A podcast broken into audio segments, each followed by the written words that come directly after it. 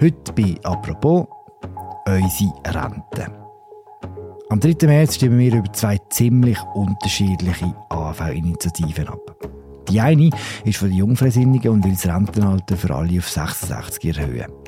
Die andere ist von den Gewerkschaften und will, dass alle eine 13. AV-Rente im Jahr bekommen. Während die Vorschläge der Jungfreisinnigen ziemlich chancenlos sind, zeigen die ersten Umfragen zur 13. AV-Rente eine überraschend hohe Zustimmung. Bis weit ins bürgerliche Lager wollen die Leute Ja sagen zu der Initiative der Gewerkschaften.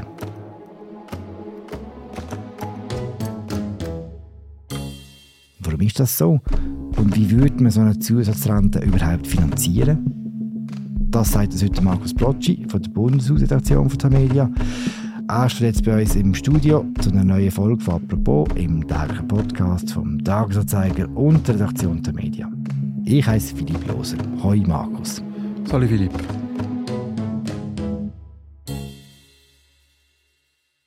Markus, ich würde gerne mit Basics anfangen. Was kommt ein AV-Rentner, eine AV-Rentnerin heute im Monat über? Ein AV-Rentner, wenn wir jetzt mal von einer alleinstehenden Person, also nicht verheirateten Person ausgehen, die kommt zwischen 1225 Franken, das ist Minimalrente, bis 2450 Franken, das ist Maximalrente über. Mhm. Wie tut sich das berechnen, minimal oder maximal? Also wir zahlen ja alle in unserem Leben AV-Beiträge und die meisten zahlen das über ihre Erwerbsarbeit, da werden äh, Lohnabzüge erhoben und letztlich kann man sagen, wie hoch das denn die Rente ausfällt, hängt davon ab, wie gut das man verdient hat. Mhm. Man kann es vielleicht so über den Daumen gepeilt sagen, wer rund 90.000 Franken nicht ganz verdient im Durchschnitt über sein ganzes Erwerbsleben, der kommt eine Maximalrente über. Also das heißt, die Hürde ist doch noch relativ hoch. Also es kommen längstens nicht alle Maximalrenten über. Das sind etwa rund 30 Prozent, wo das überkommen. Minimalrenten kommen aber auch nur sehr wenig über. Das System ist insofern schon, es gibt einen Ausgleich in dem System, also auch wer zum Beispiel weniger Erwerbstätigkeit hat, aber zum Beispiel Kindererziehung hat oder Frauen, die verheiratet sind, denen wird das gut geschrieben und so kann man letztlich sagen, also so etwa auf 1700, 1800 Franken Monatsrente kommen sehr viele Leute. Also auch die Minimalrente ist eher die Ausnahme, vor allem für Leute, die zum Beispiel Beitragslücken haben, die später in die Schweiz gekommen sind und erst dann eingezahlt haben oder aus irgendeinem Grund wirklich gar nie haben können AV-Beiträge zahlen, beziehungsweise nur den Minimalbeitrag. Die Gewerkschaften würden jetzt gerne eine 13. Rente einführen, das heisst eine 13. Auszahlung. Wäre die gleich hoch wie die zwölf anderen? Genau, das wäre einfach äh, wie ein 13. Monatslohn. Das ist insofern, glaube ich, auch relativ geschickt gewesen, dass Gewerkschaften das so formuliert haben, weil das kennen die meisten Leute, die arbeiten und das hat man immer gern genommen oder das nimmt man auch gerne, den 13., der zum Beispiel im Dezember ausgezahlt wird. Mhm. Was ist denn das Hauptargument der Gewerkschaften für so eine Einführung von einer 13. Rente? Gewerkschaften argumentieren vor allem mit dem Kaufkraftverlust, wo Rentnerinnen und Rentner in den letzten drei bis vier Jahren erlitten haben. Da werden aufgeführt unter anderem Krankenkassenprämien. Ich meine, dort haben wir tatsächlich zwei happige Aufschläge gehabt in den letzten zwei Prämienrunden. Dann auch Mietzinsaufschläge. Da muss man auch sagen, da haben wir jetzt mit der Referenzzins Satzerhöhung auch äh, zum Teil klägliche Aufschläge, vor allem bei den Leuten, die halt äh, Senkungen auch immer verlangt haben. Dann die allgemeinen Lebenskosten. Wir haben eine Teuerung gehabt, auch in der Schweiz. Die ist zwar nicht vergleichbar hoch wie jetzt in den meisten EU-Ländern, aber trotzdem Strom, Nebenkosten, bei der Miete, also das Heiz zum Beispiel, sei teurer geworden und so kommen die Gewerkschaften so über den Daumen peilt etwa rund auf eine Monatsrente, die in diesem Zeitraum der Rentnerinnen und Rentner verloren gegangen sind. Das Leben ist nicht nur für die Rentnerinnen und Rentner teurer geworden, sondern für uns alle. Wenn man jetzt nur Senioren anschaut, ist die Finanzkraft der älteren Leute in der Schweiz gesunken in den letzten Jahren? Kann man da etwas dazu sagen? Also man muss vielleicht tatsächlich sagen, dass die Rentnerinnen und Rentner ja einen Teuerungsausgleich haben auf ihrer AV-Rente. Gewerkschaften argumentieren zwar damit, dass gerade im letzten Jahr nicht die volle Teuerung ausgeglichen worden sei, sondern nur ein Teil. Das hätte damit zu tun, dass ähm, der Rentenausgleich eben nicht nur über Teuerung erfolgt, sondern dass da auch noch die Lohnentwicklung einbezogen wird. Und die Teuerung ist halt höher als die Lohnentwicklung. Aber da muss man jetzt auch sagen, da geht es um 0,3 Prozent. Man kann natürlich sagen, das ist bei Leuten, die wenig Rente haben, auch ein paar Franken im Monat äh, macht etwas aus. Aber immerhin muss man sagen, grundsätzlich gibt es auf der AHV-Rente einen Teuerungsausgleich, beziehungsweise äh, Lohn. Es ist auch an die Lohnentwicklung gekoppelt zur Hälfte. Da wird also ausgleichen. Was man aber muss sagen, ist, dass halt auf der Pensionskassenrente, dort gibt es keinen Teuerungsausgleich. Das steht nie im Gesetz, dass die muss ausgleichen werden. Und da ist man sehr stark abhängig davon. Erstens, wie es der Pensionskasse, wo man drin ist, geht. Und zweitens, ob die das dann auch tatsächlich beschließt. Und da muss man natürlich sagen, wenn jetzt jemand zur Hälfte bei seinem Renteneinkommen von der Pensionskassenrente abhängig ist, dann ist es so, dass wird in der Regel oder ist in der Regel jetzt nicht ausgeglichen worden. Dort gibt es tatsächlich Verluste. Und dann gibt es vielleicht noch etwas, was man muss bedenken. Ich meine, Rentnerinnen und Rentner hat keine Möglichkeit mehr in der Regel irgendetwas am Einkommen zu ändern. Also die, ich meine, die Rente die wird einmal festgelegt und dann hat man einfach die Rente noch den Rest von seinem Leben. Anders als vielleicht jetzt jemand, der arbeitet, wo man zumindest kann, theoretisch sagen ja, der kann sich auch einen anderen Job suchen oder der kann schauen, dass er ähm, aufsteigt im Job und dann mehr verdient. Diese Möglichkeit haben Rentnerinnen und Rentner nicht mehr. Was ist denn vom Argument halten, dass ganz viele Rentnerinnen und Rentner sowieso wahnsinnig viel Geld haben, Immobilien, sonstige Sachen, die brauchen das gar nicht? Ja, es gibt ja da auch äh, Erhebungen. Es gibt eine Studie, die sogar der Bund bestellt hat und wo tatsächlich zeigt, dass zum Beispiel ähm, Rentner-Ehepaar, glaube ich, im Mittel rundes Vermögen haben von 300.000 Franken. Dort ist natürlich auch drin, zum Beispiel, äh, wenn man eine Eigentumswohnung hat, dann erscheint die natürlich auch beim Vermögen, dann spielt auch eine Rolle, dass tatsächlich halt in der Schweiz viele erst im Rentenalter erben oder kurz vor dem Renteneintritt. Also die Eltern sterben vielleicht, wenn man 63 ist oder 65 ist, dann gibt es dort je nachdem nochmal ein paar Zehntausend Franken.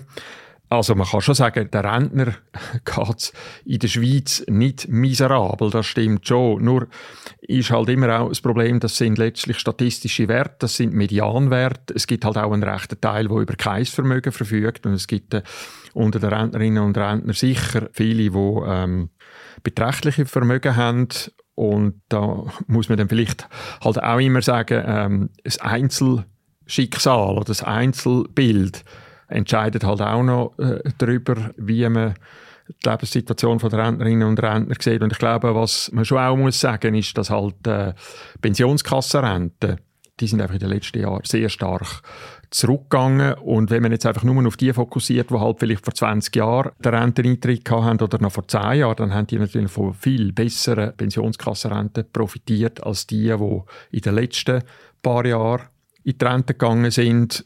Und bei denen, muss ich sagen, kann ich mir schwer vorstellen, dass da immer noch so viele Leute tatsächlich dann noch können sparen im Rentenalter, ohne ihr Vermögen zu brauchen. Also ich glaube, man muss da auch ein bisschen aufpassen, dass man da nicht äh, irgendwie jetzt gerade ein, ein Bild statt von den armen Rentner plötzlich nur noch von den reichen Renten, also von den Golden Ages. Würden denn alle die 13. AFV-Monatsrente bekommen? Ja, das kommen alle über. Das ist ja auch ein Argument der Gegner, die sagen, wenn wir dann tatsächlich äh, Millionäre 13. AV-Renten auszahlen, die brauchen das ja gar nicht. Mhm. Kommen wir noch die Zahlen an. Was würde die zusätzliche Monatsrente kosten? Die würde im Einführungsjahr, man geht davon aus, oder steht also im Initiativtext, spätestens müsste sie 2026 das erste Mal ausgezahlt werden, dort würde es 4,1 Milliarden kosten im Jahr. Und der Betrag, der steigt dann bis 2030 auf 5 Milliarden. Das ist ein relativ steiler Anstieg. Das hat halt damit zu tun, dass jetzt die Babyboomers in Rente kommen.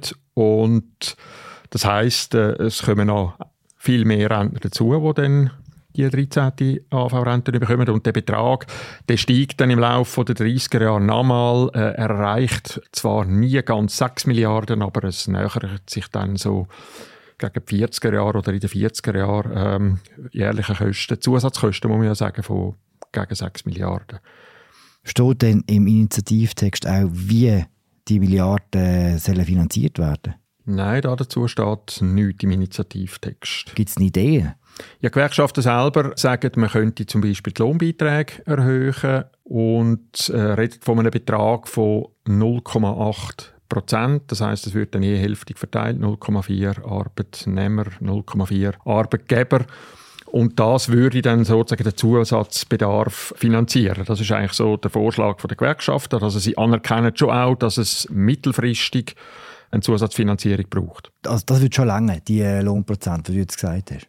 Ja, das Problem dabei ist, dass äh, die AV eben schon noch Geld braucht äh, ab den 30er Jahren. Also nach der jetzigen Rechnung ist die AV so bis etwa 2030 ist die AV-Rechnung ausgeglichen und dann braucht es eine Zusatzfinanzierung einfach, weil die Zahl der Rentnerinnen und Rentner sehr stark steigt in den nächsten Jahren. Also das heißt zusätzlich zu der Finanzierung von der 13. AV-Rente braucht es dann halt auch noch eine Finanzierung vom Zusatzbedarf, wo sich ohnehin ergibt. Mhm. Und gibt es dort schon Vorschläge, Ideen, Projekte? Also das Parlament hat den Bundesrat beauftragt, bis 2026 die nächste AV-Reform vorzulegen. Und der Strauß von Ideen ist relativ klein. Also ich meine, das, man kommt immer wieder aufs Gleiche. Die Mehrwertsteuer ist eine sehr beliebte Zusatzeinnahmequelle. Und dann ist halt auch die Frage, ob das Rentenalter erhöht wird. Das würde ich dann auch sparen. Mhm. Über beides müssen wir aber wieder abstimmen. Natürlich. Also es wird eine Reform geben, über die man wieder muss abstimmen muss. Und bei der Mehrwertsteuer ist es ja immer noch so, dass es ähm, eine separate Abstimmung braucht, weil dort braucht es immer ständig mehr. Also die Hürde ist für eine Mehrwertsteuererhöhung dann noch höher als jetzt zum Beispiel für die Erhöhung vom Rentenalter.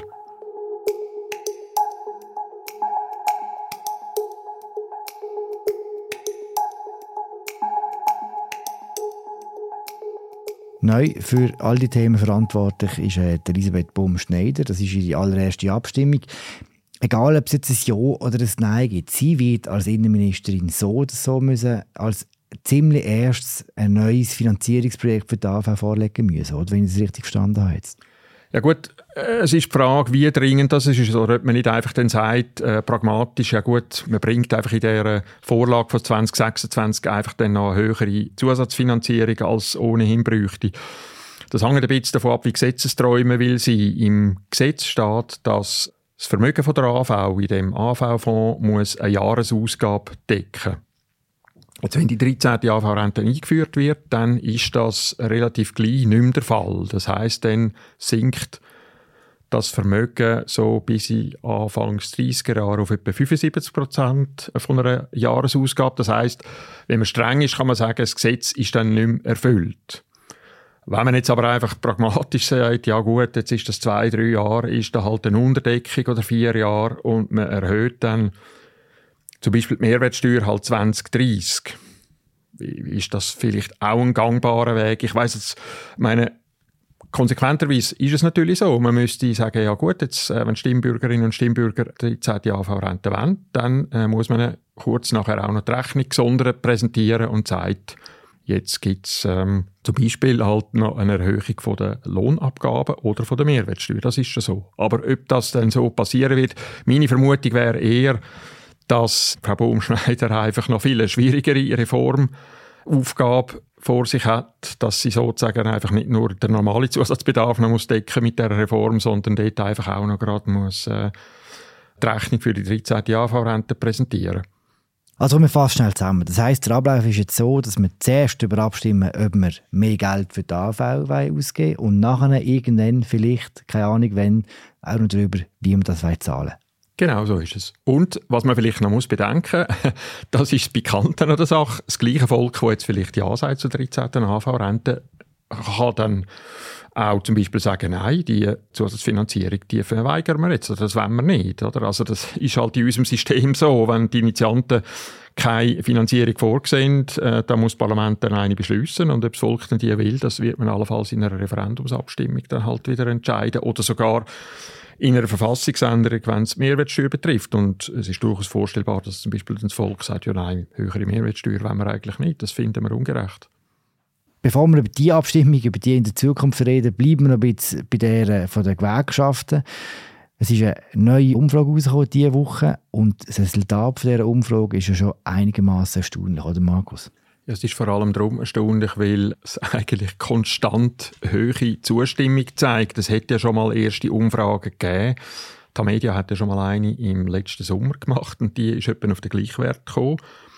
Und dann hat es noch eine äh, später im Spätherbst gegeben von Sotomo und auch die hat einen ähnlich hohen Wert gezeigt. Und im Normalfall ist es bei Initiativen immer so, dass dann im Laufe der Zeit mit den Wochen die Zustimmung immer sinkt. Und das ist schon das Erstaunliche, dass das eigentlich konstant hoch bleibt. Mhm. Auch bei den Leuten, die normalerweise bürgerlich abstimmen und wählen, ist die Zustimmung recht hoch. Wie tust du dir das erklären?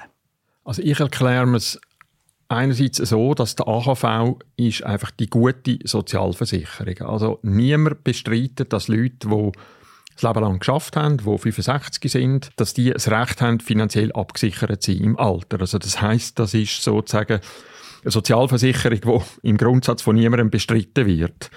Und für das Argument, dass das Leben teurer geworden ist, sind offensichtlich halt auch sehr viele bürgerliche Wählerinnen und Wähler äh, zugänglich. Und da kann man vielleicht schon auch vermuten, dass in den letzten paar Jahren ein bisschen etwas gegangen ist, einfach rein im Empfinden der Leute, wie teuer das Leben in der Schweiz geworden ist und wie viel eigentlich ihr Einkommen noch wert ist. Also ich kann es mir nur so erklären. Und es ist ja so, also nur die FDP-Wählerinnen und Wähler sind knapp gegen die 13. AV-Rente laut der jüngsten Umfrage. Interessant ist vor allem die SVP, die einen grossen Teil ausmacht von den 71 Prozent, die sich aktuell vorstellen können, für die Initiative abzustimmen. Die Spannung war gross gestern Abend bei den SVP-Delegierten vom Kanton Watt. Zahlreich trudeln sie ein in einer kleinen Gemeinde abseits von Lausanne. Es geht heute Abend darum, Parolen zu fassen, für oder gegen die 13. AHV-Rente. Eine Abstimmung, die die SVP-Gemüter spaltet. Die Basis ist dort zu grossen Teil gegen die eigene Spitze. Da gerne 13. und 14. und 15. Rente. Kann ja niemand dagegen sein. Nur wenn er die Frage stellt, wer zahlt denn das? Und merkt, nein, wenn wir das alles müssen zahlen. Warum ist das so, Markus? Ich glaube, bei der SVP-Wählerschaft muss man einfach äh, sehen, da hat es sehr viele ähm, Leute, die jetzt nicht Grossverdiener sind, im Gegensatz vielleicht äh, zum Doyen von der SVP, Christoph Blocher. Also das sind längstens nicht alles Gutverdiener, sondern es sind ein Haufen Gewerbetreibende zum Beispiel oder auch Leute, die in der Landwirtschaft arbeiten und die haben häufig nicht einmal eine gute zweite Säule. Und ich denke, gerade die Leute, die jetzt so zum Mittelstand gehören oder auch unter dem Mittelstand, haben vielleicht auch gerade den Reflex zu sagen, ja, der Staat hat eigentlich Geld für alles, er gibt Milliarden aus für Entwicklungshilfe, er gibt Milliarden aus für das Asylwesen und jetzt soll der Staat nicht einmal Geld haben für unsere AV-Rente. Das ist so eine Erklärung und das wird sogar bestätigt auch unter anderem jetzt äh, vom Fraktionschef äh, Thomas Eschi. Habe ich so eine Aussage gelesen, dass er auch sagt, ja, die Leute äh, sehen einfach, was der Staat alles für Geld ausgibt und sagen sich, ja, der Staat kann eigentlich auch mal etwas für mich machen, oder in dem Fall. Das ist sicher ein Argument. Das andere ist eben, wie ich schon gesagt habe, also auch SVP, die SVP-Wählerschaft sieht natürlich einfach, dass vieles teurer geworden ist. Die Einzigen, die dagegen sind, du hast gesagt, sind die Wählerinnen und Wähler von der FDP. Was sind denn die Hauptargumente, die gegen die Initiative sprechen?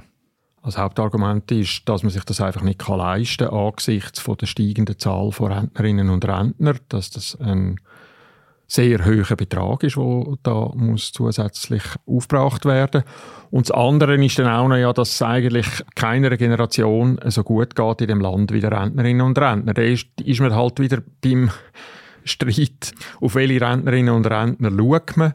Und letztlich ist es aber auch ein bisschen natürlich die Frage, findet man jetzt, man soll im Rentenalter einfach so versorgt sein, dass man sich das Leben leisten kann also das wäre man ja in der Schweiz. Das wird immer wieder gesagt, es gibt ja Ergänzungsleistungen für die Leute, die es nicht lange. Und da habe ich halt das Gefühl, denken halt dann schon viele Leute anders und finden ähm, ja, also ich habe nicht das Leben lang geschafft, für das ich nachher am Schluss einfach muss gerade froh sein, dass ich knapp einfach all meine Rechnungen kann zahlen kann, aber sonst lange es für nichts anderes. Und bei der FDP-Wählerschaft, denke ich, kommt so das Finanzierungsargument sicher am stärksten an. Also ich denke, dort ist sicher die Empfindlichkeit für ähm, zum Beispiel Lohnnebenkosten ist vielleicht ein relativ grosses Argument, zieht sicher. Und dann kann man auch noch einfach sagen, wahrscheinlich äh, sind die FDP-Wählerinnen und Wähler jetzt nicht unbedingt unter dem Mittelstand und das Proletariat, sondern das sind vielleicht halt eher oberer Mittelstand, einfach Leute, die im Job erfolgreich sind und die ein bisschen einen anderen Blick aufs Leben haben, also auf die Lebenskosten vor allem. Normal, wie du es gesagt hast, starten Initiativen in Umfrage immer sehr hoch und verlieren dann noch, auch wenn sie so hoch starten. Ja, also ich muss auch sagen, dass man im Moment schwer kann vorstellen wie man die 20 Prozent aus Sicht von der Gegnerschaft noch wegbringt. Also, dass es dann unter 50 Prozent geht. Aber sicher ist so, dass jetzt ähm, die Gegnerschaft, die hat ein bisschen Verspätung. Ich verstehe nicht genau, ganz genau, warum dass die eigentlich derart spät mit ihrer Kampagne anfangen die werden jetzt schon noch eine Argumentationslawine starten und äh, die werden natürlich sehr stark einfach damit argumentieren, dass der AV einfach das Geld ausgeht und das wird sicher noch einen Teil der Leute überzeugen, dass sie vielleicht dann doch Nein stimmen. Aber man macht immer Vergleich mit AHV Plus, wo man 2016 abgestimmt hat. Dort haben Gewerkschaften 10% mehr AHV gefordert. Dort sind wir aber zum Zeitpunkt, wo wir jetzt sind, also rund 40 Tage vorher, bei 60 Prozent Jetzt sind wir bei 70 Prozent. Zustimmung. Ja. Zustimmung. Und sie ist derart konstant hoch. Es hat sich einfach in der bisher, äh, seit der ersten Umfrage praktisch nichts verändert und die Leute sagen alle, sie haben eigentlich ihre Meinung gemacht. Also das ist immer noch so ein bisschen äh, ein Anhaltspunkt, wie stark könnte die Zustimmung noch abnehmen. Also wenn jetzt zum Beispiel noch 5 oder noch mehr Prozent einfach unentschlossen wären oder 10 Prozent, dann könnte man tatsächlich sagen, ja, passet auf. Und, also ich glaube, Gewerkschaften können Korken noch nicht knallen lassen, also, aber ähm, es ist schon relativ selten, dass dann so eine hohe Zustimmung noch unter 50 Prozent geht.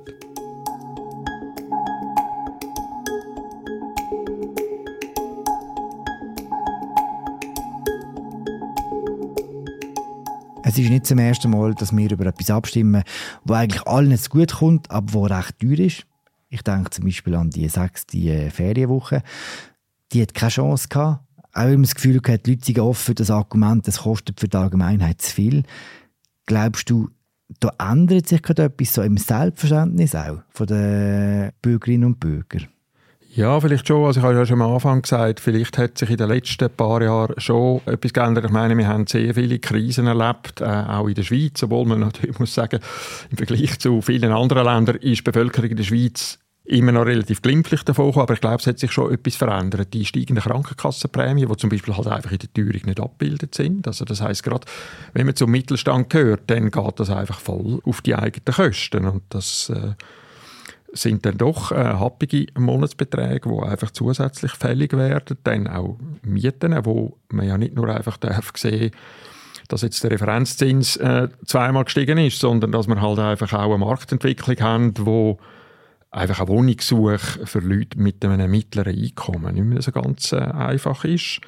Also da hat sich sicher etwas verändert, denn dass der Staat einfach sehr viel Geld ausgegeben hat in den letzten Jahren. Also all die Corona-Gelder, die zig Milliarden, die da ausgegeben worden sind. Dann wird natürlich immer noch ins Feld geführt CS-Rettung, wo man auch Geld zur Verfügung gestellt hätte, wäre es dann nötig geworden. Also das äh, hat sich sicher etwas verändert, das glaube ich schon. Dann vielleicht noch Stichwort sechste Ferienwoche ist vielleicht auch noch ein Unterschied, wenn man sehr direkt kann sagen, ja, passet auf, das kostet jetzt euren Arbeitgeber sehr viel mehr Geld, wie das dann gesagt worden ist, dann denkt vielleicht dann am Ende, ja, äh, vielleicht probiere ich es lieber anders, dass ich ein bisschen zusätzliche Freitage bekomme, als dass ich jetzt da irgendwie noch meinen Arbeitgeber belaste, weil dort geht es ja sehr direkt dann vielleicht auch um die Sicherheit vom eigenen Job, zumindest in der Argumentation der Gegner. Und da wird ja einfach mal allgemein gesagt, der 13. AV-Rente und wenn die Leute natürlich denken, ja, also das bringen wir jetzt sicher irgendwie auf und es wird jetzt noch nicht gesagt, dein Arbeitgeber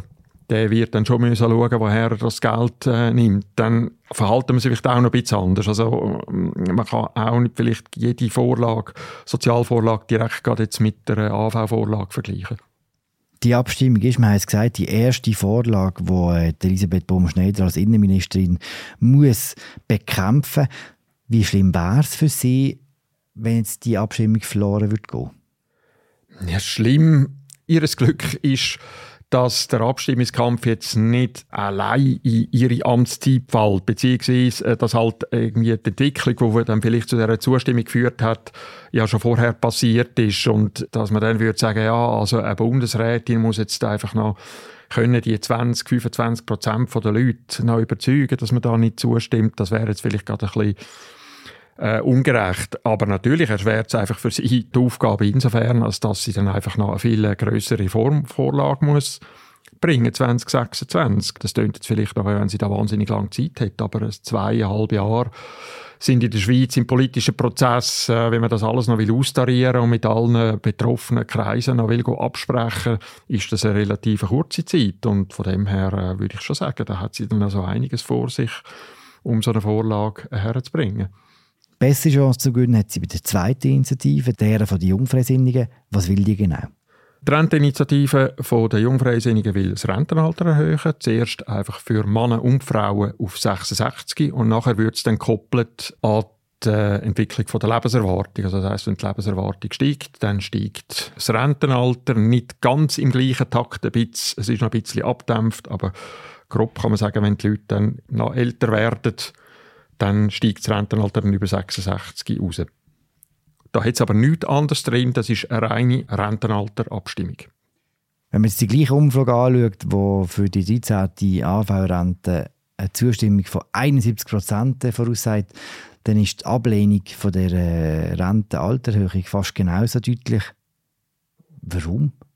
Ja, man könnte es ganz banal sagen, die Leute wollen halt einfach nicht länger arbeiten. aber nein, ich meine, man muss auch, es gibt vielleicht, man muss auch schauen, wer stimmt in der Schweiz eigentlich ab, oder? Also das ist einmal ein Argument. Und da kann man sagen, halt Ü50 entscheiden letztlich Abstimmungen. Jeder, der so in den 50 ist, Mitte 50, der wird sich vielleicht einfach sagen, ja, nein, also das ist mir einfach auch zu unsicher. Man weiß ja nicht, was auf dem Arbeitsmarkt passiert. Natürlich reden wir jetzt von Fachkräftemangel und so und äh, Arbeitskräfte sind wahnsinnig gesucht. Gleichzeitig droht ja auch da KI, künstliche Intelligenz, oder, wo die Leute vielleicht plötzlich wieder denken, ja, ja, das ist im Moment so. Plötzlich in fünf Jahren heisst es dann, dass äh, kann die Informatik erledigen, der Computer, oder, was ich bis jetzt gemacht habe. Also ich denke, das ist ja relativ naheliegend, dass, dass Leute, die das Rentenalter vor sich haben, dass die Nein sagen. Und dann bei den Jüngeren ist ja auch eine Ablehnung um. Da kann man vielleicht einfach auch sagen, ja, man redet ja immer ein bisschen darüber, dass die Leute eine andere Vorstellung haben von Lebensgestaltung und sagen, man will nicht einfach nur 100% arbeiten, bis man 65 oder 67 ist, sondern man will dann ein bisschen etwas vom Leben haben und vielleicht ist dann eine Rentenaltererhöhung ist halt vielleicht auch noch ein kleiner Teil davon und schwingt sicher immer noch mit, dass die Leute sagen, ja, ja, Rentenalter schon, aber haben wir dann auch wirklich so lange Arbeit? Hm. Blöd gefragt, Markus, wird nicht die eine Initiative die andere finanzieren? Ja, nicht ganz. Also ein Jahr länger arbeiten würde die AV um rund etwa 2 Milliarden entlasten. Aber es wäre es wär ein Beitrag, das ist so, ja. Danke vielmals, Markus. Bitte.